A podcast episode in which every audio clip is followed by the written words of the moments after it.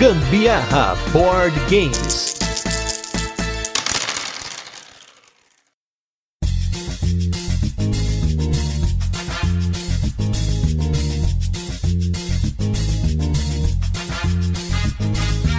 Eu não sei por que, que raios as pessoas insistem em fazer jogos com lhama. Ok, gato, cachorro, são temas aí, coisa do cotidiano, mas uma lhama, quem aí que tá ouvindo esse podcast já viu uma lhama ao vivo? Eu sou o Gustavo Lopes. E eu sou a Carol Guzmão e o Gusta tá por fora porque Lhama tá na moda. Tem visto aí vários capas de caderno, várias coisas por aí fofinhas de lhama.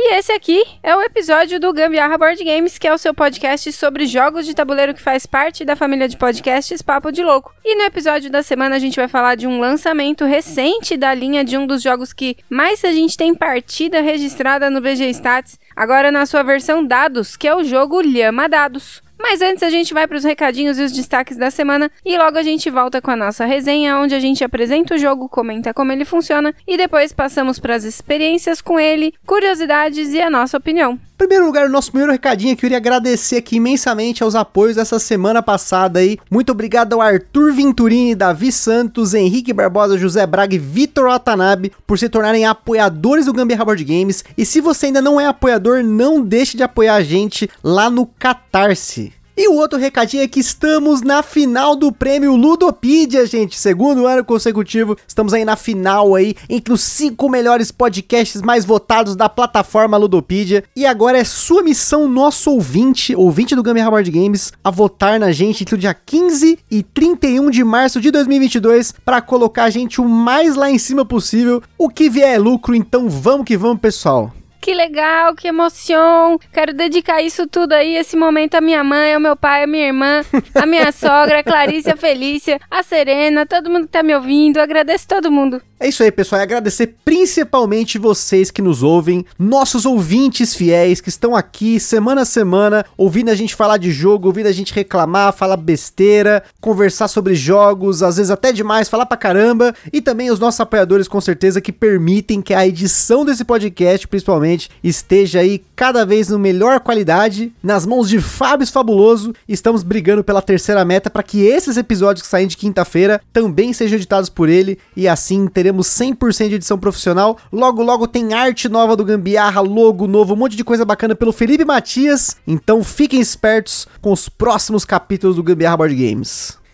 Agora sobre os destaques da semana, vamos com dois jogos que inclusive fizeram parte de uma brincadeira que a gente fez com os nossos apoiadores, a gente fez um leilão, a gente já falou aqui no podcast, vendeu alguns jogos que a gente não estava jogando, estavam parados, e o dinheiro que a gente arrecadou nesse leilão foram colocados para a galera lá no nosso grupo de apoiadores para eles selecionarem quais os jogos que a gente ia comprar para poder fazer episódios. Então, o primeiro jogo é um euro que todo mundo tem curtido, aquele euro leve, aquele euro de caixinha pequena que cabe muita coisa dentro, porque realmente a caixa está estufada, que é o jogo Red Cathedral, um jogo da Devir aí, que a gente agora tem agora na coleção. Muita gente indicou para nós, acho que foi o, o jogo mais votado na primeira fase da seleção dos jogos e também depois ele foi selecionado para essa compra que nós fizemos. E uma coisa que eu gostei dele é que, novamente, como ele é uma caixinha bem pequena, ele é bem fácil de transportar. Ele não é um My Goods da vida, mas ele é fácil de transportar. E, com certeza, um jogo rápido, um jogo de regras fáceis. Ele tem uma sequencinha ali que você vai executar, porque você está construindo a Catedral de São Basílio. E aí a gente jogou ele já em dois, já jogamos em três também. Foi uma experiência rápida e bacana. Aprovado, nossos apoiadores sabem o que escolheram pra gente. Apesar de se tratar de um jogo que se passa lá na Rússia, né? Nesse Exatamente. momento polêmico aí, Rússia versus mundo, mundo versus Rússia. Tem nada a ver com isso. A gente adorou o jogo. Ele é muito bonito, é lindo, lindo demais. E a minha mãe curtiu pra caramba jogar. Foi bem legal a experiência. Empatei com ela e ali, abraçadinhas, perdemos pro Gusta. e com esse negócio de guerra, gente, só assim um comentário. Esse foi o único jogo que a gente jogou recentemente que a gente não postou foto no Instagram, até por questão de respeito e tudo mais, mas a gente tá comentando com vocês aqui que a gente jogou o jogo. Eu sei que o tema não é guerra e tudo mais, mas é um tema complicado. E em segundo lugar, também foi um jogo selecionado nesse pacote, foram três jogos, o outro eu vou falar no próximo cast, mas esse segundo destaque vai para o Arboretum, um jogo da Conclave, jogo de caixa que poderia ser menor, a caixinha pequena mesmo assim, estilo as pequenas da Paper Games. Tem muito ar nessa caixinha aí. É, mas claro que tem ar. Afinal, trata-se de árvores. E o que árvores produzem? Obrigado aí pela palestrinha sobre produção das árvores, mas realmente tem ar ali e não precisava. Podia ser um pouco mais enclausurado. Carol tá olhando pra mim com uma cara aqui que vocês não podem ver, porque eu zoei a piada dela aqui. Mas um jogo que na primeira partida que a gente jogou, a gente teve que reiniciar a partida porque a gente não tinha pego o esquema do jogo. Ele é um jogo no qual você tem vários tipos de árvores, vários naipes de cartas que vão de 1 a 8, e essas cartas você vai colocando em sequências para que elas formem alguns combinhos, alguns paths, né, alguns caminhos, e com esses caminhos você vai pontuar no final do jogo. Porém, só pontua quem tem a maior parte das cartas daquele tipo na mão no final do, do jogo, né? E isso é um negócio muito louco, porque às vezes você não acumulou uma certa quantidade de cartas na sua mesa, você tá pior do que o seu oponente ou os seus oponentes, porém você acumula cartas desse mesmo naipe na mão, e aí quando chega no final do jogo você dá aquele golpe de virada e acaba pontuando sozinho. A gente jogou duas partidas, se eu não me engano, depois dessa partida quase desastrosa, né? E na segunda delas, a gente tava praticamente pontuando só o que, tipo, uma ou duas árvores, porque um bloqueou o outro no final. Então é um jogo bem fura-olho, hein? Bom ficar esperto, mas eu curti também. É um jogo bem bonito que você tem que selecionar só algumas árvores para você jogar quando você tá jogando em dois jogadores. E aí você fica naquela dúvida qual árvore descartar, porque todas são maravilhosas. E, enfim, maravilhoso, jogo top, super complexo, não é simples não. A gente jogou errado a primeira vez. A princípio tava achando bem bobinho. Aí o Gusta falou: Meu, não é possível. Vamos ler de novo esse manual. E aí foi desvendado o mistério. A gente tava jogando totalmente errado. Não tava fazendo as cadeias ali pra pontuação. E enfim, muito bom. Curtimos muito. Na verdade, assim, certo a gente tava jogando. Mas a gente tava jogando de um jeito que era muito ruim. Não era otimizado. E foi a hora que a gente começou a otimizar os caminhos. Usando as árvores no começo e no fim e tal. A gente conseguiu pontuar bem. Mas é o que a Carol colocou é importante. Porque apesar de ser um jogo de caixinha pequena e ele não ser tão complexo de jogar, mas ele é complexo de você fazer essa pontuação espacial na sua mesa. Você vai ficar tentado a fazer algumas coisas que não vão dar tanto pontos do que se você conseguir combar as árvores com outras árvores e com outras árvores e fazer vários caminhos a partir de um mesmo ponto. Mas bacana, só não indico ele para quem nunca jogou nada, assim, que não tá acostumado nem com carteado. Eu acho melhor jogar outros jogos e o Arboreto um jogo um pouco mais avançado, né? Mas agora vamos pegar um jogo que esse sim dá pra jogar com qualquer pessoa, um jogo bem simples, que na verdade é uma série de jogos nesse review retro da semana, que vai ser a série Elementar.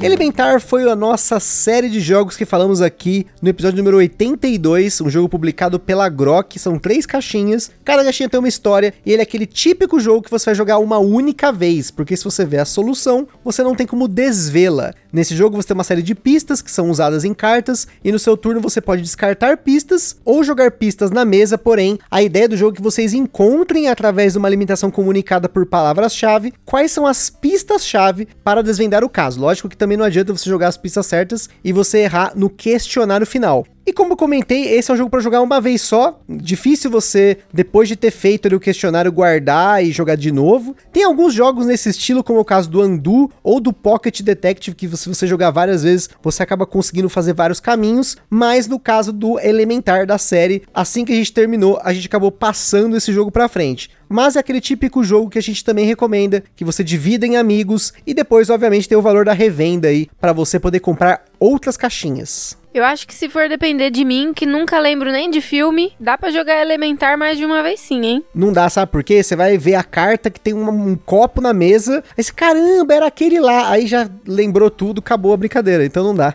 É porque eu lembro coisas bem específicas que vêm do além, coisas que a maioria das pessoas não sabem nem percebem no filme. Aí eu vou lá e eu pego aquele detalhe e, é, e me faz lembrar todo o resto do filme inteirinho, só não lembrar o nome e o nome dos atores, porque isso eu nunca vou saber mesmo. E é isso aí, pessoal. Espero que vocês conheçam essa série Elementar. A gente falou, volta aí no nosso feed para você ouvir falar mais sobre esse jogo. Mas hoje vamos com mais um jogo aqui da Paper Games da série do Lhama, que é o jogo Lhama Dados.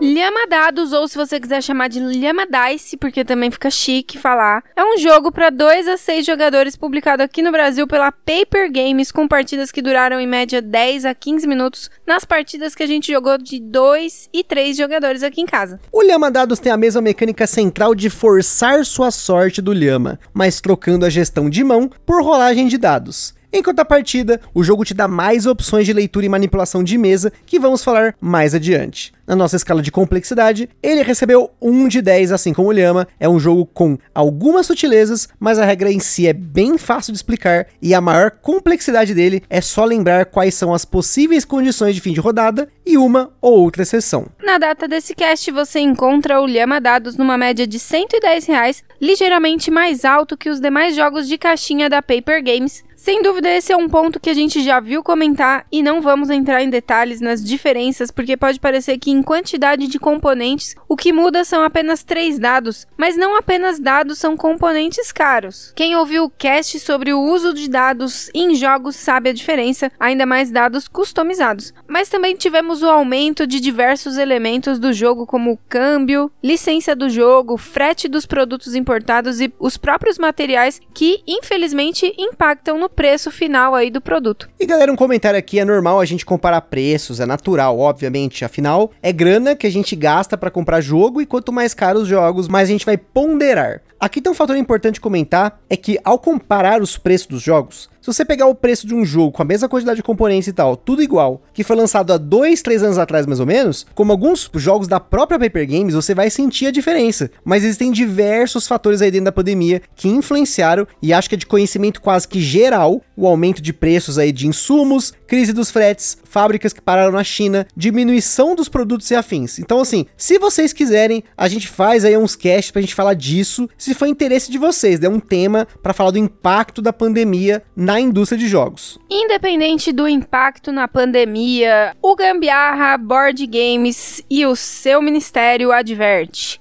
Os jogos de tabuleiro, como qualquer hobby, pode acender na gente aquela vontade de sair comprando tudo, mas a gente recomenda que você não compre por impulso. Procure sempre a opinião de outros criadores de conteúdo. Para auxiliar com isso, a gente coloca links lá no site do Papo de Louco em cada uma das postagens dos casts para vocês poderem verificar aí conteúdos que a gente acha interessante aí de outros criadores para vocês verificarem. E a gente indica também que vocês procurem formas de alugar ou jogar o jogo de forma digital antes de tomar sua decisão. Como um bom jogo do Nisia e também como o próprio Lhama de Cartas é, Lhama Dados é um jogo abstrato em que você possui cartas de 1 a 6 e a carta da Lhama que equivale ao 10. A ideia base do jogo é que você começa com 6 cartas e quer se livrar do máximo de cartas até a rodada acabar. Independentemente do número de cartas do mesmo tipo que você termina a rodada, você recebe pontos negativos de acordo com os diferentes números acumulados. Ou seja, se você tiver, por exemplo, 1, 2 ou 4 cartas de número 1, ainda assim vai receber apenas um ponto negativo se você terminar a rodada com o número 1 na sua frente. Esses pontos negativos são recebidos em fichas, sendo fichas brancas para cada um ponto negativo, e se você acumular 10 pontos negativos, você consegue trocar 10 fichas brancas por uma ficha preta, que equivale a 10 pontos negativos. Isso é muito importante porque no momento em que o jogo te permite se livrar de uma ficha, você pode se livrar de uma ficha branca ou uma ficha preta. Então, numa hora dessas, é melhor ter uma ficha de 10 pontos negativos para se livrar do que ter 9 fichas brancas e só poder se livrar de uma. Uma das formas de se livrar de uma ficha é se livrando primeiro de todas as cartas que você recebeu no começo da rodada. Uma das formas de livramento, né? Que a gente falou livrar umas 10 vezes já nesse cast, pois aqui a gente meio que acaba as semelhanças entre os jogos Lhama e Lhama Dados. No Lhama Dados, a dinâmica é diferente. Todo início de rodada você recebe 6 cartas e elas ficam abertas na sua frente. Na sua jogada, você vai rolar 3 dados e se o resultado do dado for igual a uma das cartas ou mais que você tem, você pode se livrar dessa ou dessas cartas. Se você tem mais de uma cópia de um número, por exemplo, 3 número 2, mas você tirou apenas um resultado daquele número no dado, você só pode se livrar de apenas uma dessas cartas. Na sua vez, você pode rolar ou parar. Se você parar, você ganha fichas de pontos negativos, como a gente já comentou. Porém, se você optar por rolar, temos aqui alguns desdobramentos. Se você for o primeiro a se livrar de todas as cartas, além de jogar fora uma ficha, todos os outros jogadores recebem pontos negativos pelas cartas que sobraram ali com eles. Agora, se você rolar e nenhum resultado der match com alguma das cartas que você tem na mão, você vai precisar pegar uma carta da Trilha da Lhama. A Trilha da Lhama tem cartas com um verso diferente e possui uma carta de cada, de 1 a lhama. Quando você rola e não tem nenhum resultado do dado em cartas na sua frente, você precisa escolher uma carta que seja igual ao número de um dos dados. Mas ainda algo pior pode acontecer. Se você rolar e não tiver cartas da sua frente que combinem com o resultado do dado, e se também não tiver pelo menos uma carta para você poder pegar da, dessa trilha da lhama, você estoura, entre aspas, né? E você tem que pegar todas as outras cartas que estão na trilha da lhama, encerrando a rodada e levando ponto negativo para cada grupo de números que você ficou com eles na frente. Na hora de pegar uma carta da trilha da lhama, quando você pode selecionar, é importante saber que cada número de 1 a 6 aparece em dois dados apenas, enquanto que somente a lhama aparece nos três dados. Então, teoricamente, escolhendo a lhama, você tem, teoricamente, de novo, mais chance de tirar ela em um dos três dados. Porém, é mais arriscado se a rodada acabar antes disso acontecer. E eu queria mandar um abraço pro Diego lá do Boards Burgers, porque na resenha do Lhamadados, eu sempre assisto as resenhas do, lá do Boards Burgers, tem alguma coisa que eu quero comentar, eu mando pro Sano, mando pro Diego, e aí eu tinha comentado que só tinha uma lhama em cada dado, mas eu tava errado, Diego, um abraço. O Diego no vídeo dele está corretíssimo, cada dado tem duas lhamas e quatro números. Então um abraço, Diegão aí. Então recapitulando também, já que está finalizando aqui, uma rodada do Lhamadados pode acabar quando um jogador conseguir descartar todas as suas cartas, ou quando um jogador estourar, ou quando algum jogador pegue a última carta da fileira da lhama, ou todos os jogadores abandonam a rodada. Ou seja, você tem algumas formas no jogo de manipular certas escolhas, principalmente a mais importante delas, que é quando você parar. Ao final de uma rodada, os jogadores recebem fichas de pontos negativos de acordo com os valores dos grupos de cartas que restaram. As cartas da trilha da lhama voltam para ela, enquanto as demais cartas são reembaralhadas e redistribuídas. O jogo termina quando um jogador coleta 40 ou mais pontos negativos e ganha o jogador que fez menos pontos negativos. E antes de continuar, queria comentar sobre o nosso parceiro em primeiro lugar, a Acessórios BG. Essa empresa maravilhosa que, que tem playmats, tem overlays, tem muita coisa bacana para os seus jogos de tabuleiro. Então não deixe de conferir lá no site deles www.acessoriosbg.com.br. Em segundo lugar, nós temos o nosso evento parceiro que é o Board Game São Paulo, que deve acontecer aí no último sábado de março. Então, se você tá por aqui em São Paulo, ali perto da Omniverse, não deixa de conferir esse evento, vai ter muita coisa bacana, muita gente bacana. E se você não acompanha o Board Game São Paulo nas redes sociais, não deixe de acompanhar também. E por fim, temos a nossa loja parceira que é a Bravo Jogos, com excelentes condições de preço e frete para você comprar seu jogo de tabuleiro. E se você colocar no final da sua compra o cupom GAMBIARRA na Bravo, você ainda recebe brindes e ajuda o Gambiarra Board Games sem gastar nenhum centavo adicional. E não se esqueçam de seguir a gente lá no nosso Instagram, que é lá que a gente compartilha as fotos dos jogos que a gente fala aqui, principalmente do jogo da semana, a gente mostra os unboxings e também compartilhamos as fotos das jogatinas da galera que marca a gente lá nos stories. Por lá vocês também conseguem falar com a gente, perguntar alguma coisa, mandar sugestão e até fazer parceria. E se vocês curtem o nosso conteúdo, compartilha nas redes sociais. E se você ainda não avaliou o Gambiarra Board Games com aquelas 5 estrelas marotinhas lá no Spotify, não se esqueça de avaliar que a gente tá chegando em quase 150 avaliações na data desse cast. Então dá aquelas estrelinhas pra gente lá subir no ranking dessas plataformas de podcast.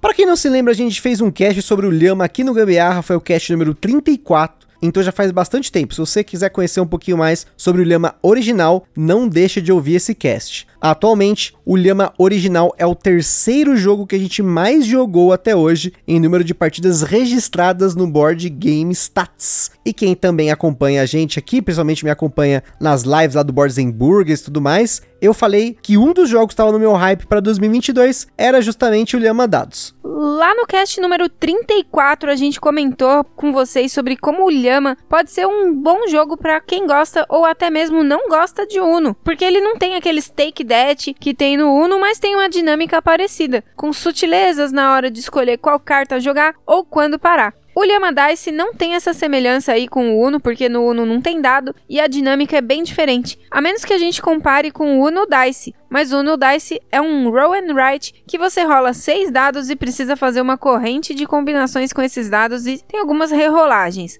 Uno Dice se parece mais com jogos no estilo Yahtzee, Yan e afins. A decisão de criar jogos novos a partir do Lhama veio logo depois do Lhama ter sido finalista do Spiel des Jahres, um dos prêmios mais renovados sobre jogos de tabuleiro. Apesar de não ter vencido o prêmio, tanto Nizia quanto a editora Amigo, que publica o jogo lá fora, resolveram explorar o potencial da base do Lhama em outros dois jogos, o Lhama Dados e também o Lhama Festa. O Lhama Festa é uma edição limitada do Lhama que saiu lá fora e foi anunciada pela Paper Games para ser lançada aqui no Brasil em algum momento do espaço-tempo.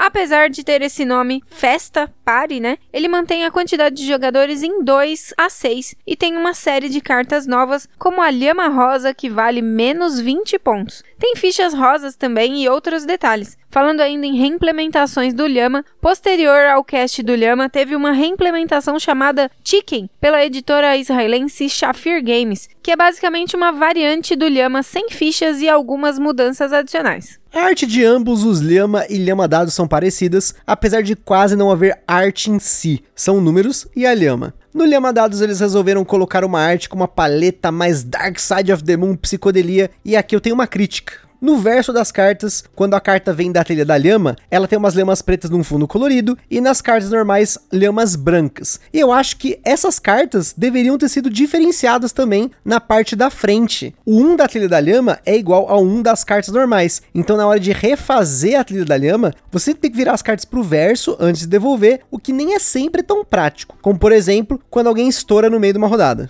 Outra diferença de componentes aqui é que no Lhama Dados as cartas são tamanho mini euro em relação ao Lhama original. Isso se deve pelo fato de que assim o jogo ocupa menos espaço, mesmo em contagens mais altas de jogadores. Nas fotos que a gente colocou do jogo lá no Insta, vocês conseguem ver. Em dois jogadores a gente jogou em uma bandeja daquelas de café da manhã, enquanto que em três jogadores a gente jogou em uma metade de uma mesa com bastante folga ainda. Ah, já que eu falei mini euro, né, já sabem quais sleeves usar. E sim, é muito importante eslivar porque a gente embaralha essas cartas aí em todas as rodadas. São 43 cartas no total e a gente eslivou com uma sobra de sleeves que estava parado por aqui. Uma coisa que muita gente perguntou, inclusive nossos grupos aí que a gente tá participando, o grupo de apoiadores, é Lhama ou Lhama Dados? É impressionante como quando sai jogos com nomes parecidos as pessoas perguntam. Se fosse Lhama e Alpaca Dados, dificilmente eu acho que alguém ia perguntar qual que era melhor, porque são animais diferentes. Diferentes parecidos. Diferentes parecidos, claro, mas agora com uma questão de preferência, eu acho que vai de cada um. Por exemplo, a minha sogra, ela preferiu muito mais o Lhama Dados, porque ele dá aquela sensação meio que de cassino, sabe? De você apostar, será que eu paro, será que eu continuo? E é uma sensação que se fosse ruim, não existiriam cassinos no mundo, até porque as pessoas perdem dinheiro no cassino e aqui você só perde o dinheiro que você gastou para comprar o jogo, que nem é uma perda. No caso, é um investimento da sua diversão. Você fala as coisas do investimento. Mas eu, por exemplo, preferi mais o Lhama normal, tradicional, mas porque eu sou aquele cara que vem da base do Uno, que gosta de jogos de cartas, só cartas, aquele jogo que você vai jogar naquela mesa de bar, sabe aquela mesa que é vermelha com buraco no meio da Brahma escrito dos quatro lados, assim, dessas coisas do tipo? O Lhama Dados até dá para jogar, mas eles tem que ter um negócio para jogar os dados dentro, um potinho daqueles que põe amendoim, joga os dados dentro, ó, improvisa, seja feliz né? Mas agora, Carol, o que, que você preferiu mais, o Lhama ou Lhama Dados? Não, o que eu prefiro é a gente ir pra um bar desses aí que você tá falando, porque o Gusto em bar eu nunca vi. Não, tem um aqui perto de casa que a gente vai, mas eu tenho meus horários porque eu não gosto de lugar cheio. Nem fora da pandemia, quem me conhece sabe. Exatamente, mas enfim, é isso mesmo.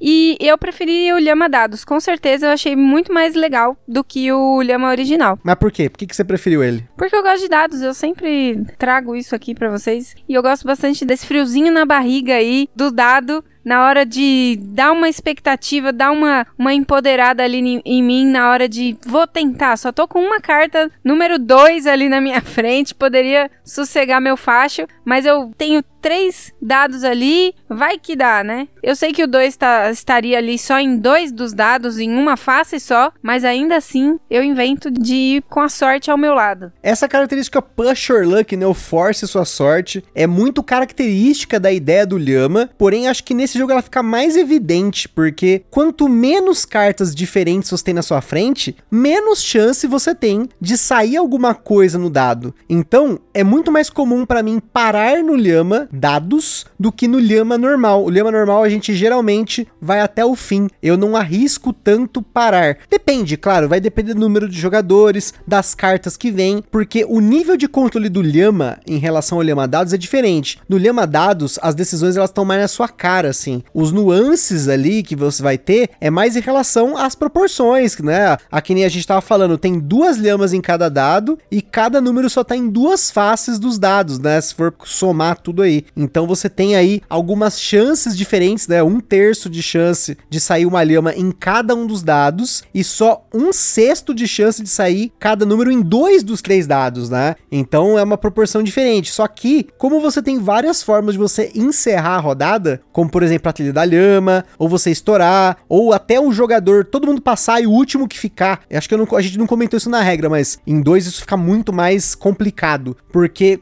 quando um jogador desiste, ele passa e os outros jogadores vão desistindo, só sobra um. Se esse cara não passar e arriscar jogar no dado, mesmo que tenha uma carta do, né, estourada ali, né? Vamos porque ele estourou, não saiu nenhuma carta dele. Mas mesmo que ainda exista alguma carta na trilha da lhama, ele é obrigado a pegar todas as cartas. E aí vem a maldição dos 31 pontos. Porque é possível, no Lhama dados em dois jogadores, principalmente, em uma rodada, você dá uma vacilada nervosa e você pega todas as cartas. Aí você faz a sominha bonita aí de todas as cartas, você vai reparar que são 31 pontos negativos. E aí a partir daí, meu amigo, não dá para ficar decidido muita coisa não. Você vai ter que arriscar e se não arriscar você vai perder. Independente de qualquer coisa, é muito louco, é muita adrenalina na veia na hora de tomar umas decisões dessas aí, porque quando você tá ali com aquele monte de carta na sua frente, seu amiguinho já decidiu parar, meu, você não quer, óbvio, você não quer ficar com aquilo tudo para você. Você vai tentar várias vezes e pode ser que você se estrupie e pegue pontos negativos, sendo ali o limite 31, né? Que se por acaso ninguém tiver pegado nada da trilha da lhama. Ali o limite 31 de pontos negativos de uma vez, dependendo do que você já tiver, você já vai embarcando pro seu funeral direto. Agora, também já aconteceu, por exemplo, da gente tá ali, e eu falo a gente porque aconteceu um momento que tava eu e o Gusta empatados em 38 pontos negativos, e a gente não podia desistir. Tinha que ser o que viesse, porque não podíamos desistir, que senão ia acabar perdendo. E aí o bandido do Gusta conseguiu se livrar aí de uma ficha preta, ficou lá com seus 28 e eu precisei ficar em cima ali para não perder, porque senão eu poderia me lascar. E óbvio que isso aconteceu, me lasquei, estourei e foi feio demais meu vexame ali. Acho que eu perdi nesse dia aí com 65 negativo. Ó, e se tem uma coisa que ninguém vai reclamar quando tira, porque é sempre assim, ah, mas o jogo tem sorte, não sei o que. Mas quando você tem aquela fichinha preta na sua mão e você roda e sai as três lhamas da mesa e você pode jogar uma ficha preta fora, que sensação maravilhosa, que coisa bacana. Não tem um que não dá um sorriso de fora a fora no rosto, a menos esteja jogando com máscara, você não vai ver, mas você vai ver a bochechinha da pessoa indo para cima, assim, né? Dá pra ver, a maioria das pessoas consegue ver que ela tá sorrindo por baixo da máscara quando você tá ali, observando ele no olho ali na hora de fazer essa jogada, que ele jogou os três a plau, me livrei, putz, que delícia, cara. Isso é muito legal. É mais uma coisinha bacana que foi adicionada ao Lhama Dados, que dá essa emoção na mesa, essa sensação de cassino, né? É, eu acho que se a gente tivesse ali jogando num deserto e me oferecesse um copo de água ou jogar fora uma ficha preta, eu ia jogar fora a ficha preta. Ô louco, que isso? É muito boa essa sensação. E olha, essa sensação em dois jogadores ela é muito drástica. Você todo momento esse bate e volta e desiste, o outro se dá mal porque você fica de olho na mesa do amiguinho e tal. E a gente não jogou ele em mesa cheia. Com mesa cheia, eu imagino que a trilha da lhama deve rodar mais rápido, então você precisa desistir mais rápido também e vai pontuar mais negativo em cada rodada. Então o jogo deve equilibrar no tempo. De dois para três jogadores, a gente já chegou a ver isso, né? Em dois, é um efeito contrário. É muito arriscado se o jogador desistir e a trilha estiver grande. Você tem que fugir. Primeira vez que a gente jogou Lema Dado, eu estava cozinhando, tinha acabado de chegar o jogo, a gente estava numa correria na semana. A gente ainda tá numa correria nervosa, mas nesse dia a gente tava fazendo um macarrãozinho lá na cozinha, tava cozinhando e a gente colocou o jogo na, na, na numa bancada que a gente tem aqui, nessas que a gente comentou no começo, né? Essas bandejinhas de café da manhã. E aí, enquanto um cozinhava, o outro jogava e jogava o outro, a gente ficava se alternando, né? E aí eu fui dar esse vacilo. Eu tava com acho que duas cartas iguais na minha frente, de um número. E eu falei, não, vou me livrar dessa carta. E a trilha da lhama lotada, né? Aí eu dei aquela vacilada, a Carol já tinha desistido, eu estourei, e aí veio a história do 31 pontos, porque na hora foi um choque. A hora que eu somei tudo, eu falei, caceta, maluca, pontuei 30 41 negativo, como assim? Fiquei naquela é perturbação, mas, né, a coisa que a gente comentou que o jogo tem essa possibilidade de virada. Se você conseguir dar essa sorte de você se livrar das fichas pretas através das lhamas que saíram do dado, ou mesmo, né, se você conseguir que o seu oponente estoure, ou você conseguir se livrar de todas as suas cartas, porque acontece, né, não é raro. Eu acho que nesse ponto o jogo te dá essas façanhas de virada. Já o lhama, eu não acho que o lhama tem essa mesma pegada porque você não enxerga isso acontecendo né? Você vê muito o jogador comprando, comprando, comprando, mas você sabe o que você tem, mas você não sabe o que ele tem. Não, não é aberto o jogo, né? O Lema Dados é um jogo aberto. Se você tiver uma forma aí, por exemplo, de randomizar os números ao invés do dado, você pode jogar ele por videoconferência até, uma pessoa transmitindo a mesa tal, porque não tem informação fechada, o que é bacana para quem gosta de apostar sabendo o que está acontecendo. Eu só acho que você precisa sair da sua casa aí agora e ir atrás de um Lhama Dados, porque vai ser muito mais divertido o seu, o seu final de dia, o seu dia, sei lá que hora que você tá ouvindo, né? Com certeza, se você jogar na hora do almoço com os amigos, vai ser um almoço muito mais legal, memorável. Enfim, joguem Lhama Dados. E mais uma vez, sobre essa questão do preço, porque com certeza, ó, eu sou vidente, ok, ó,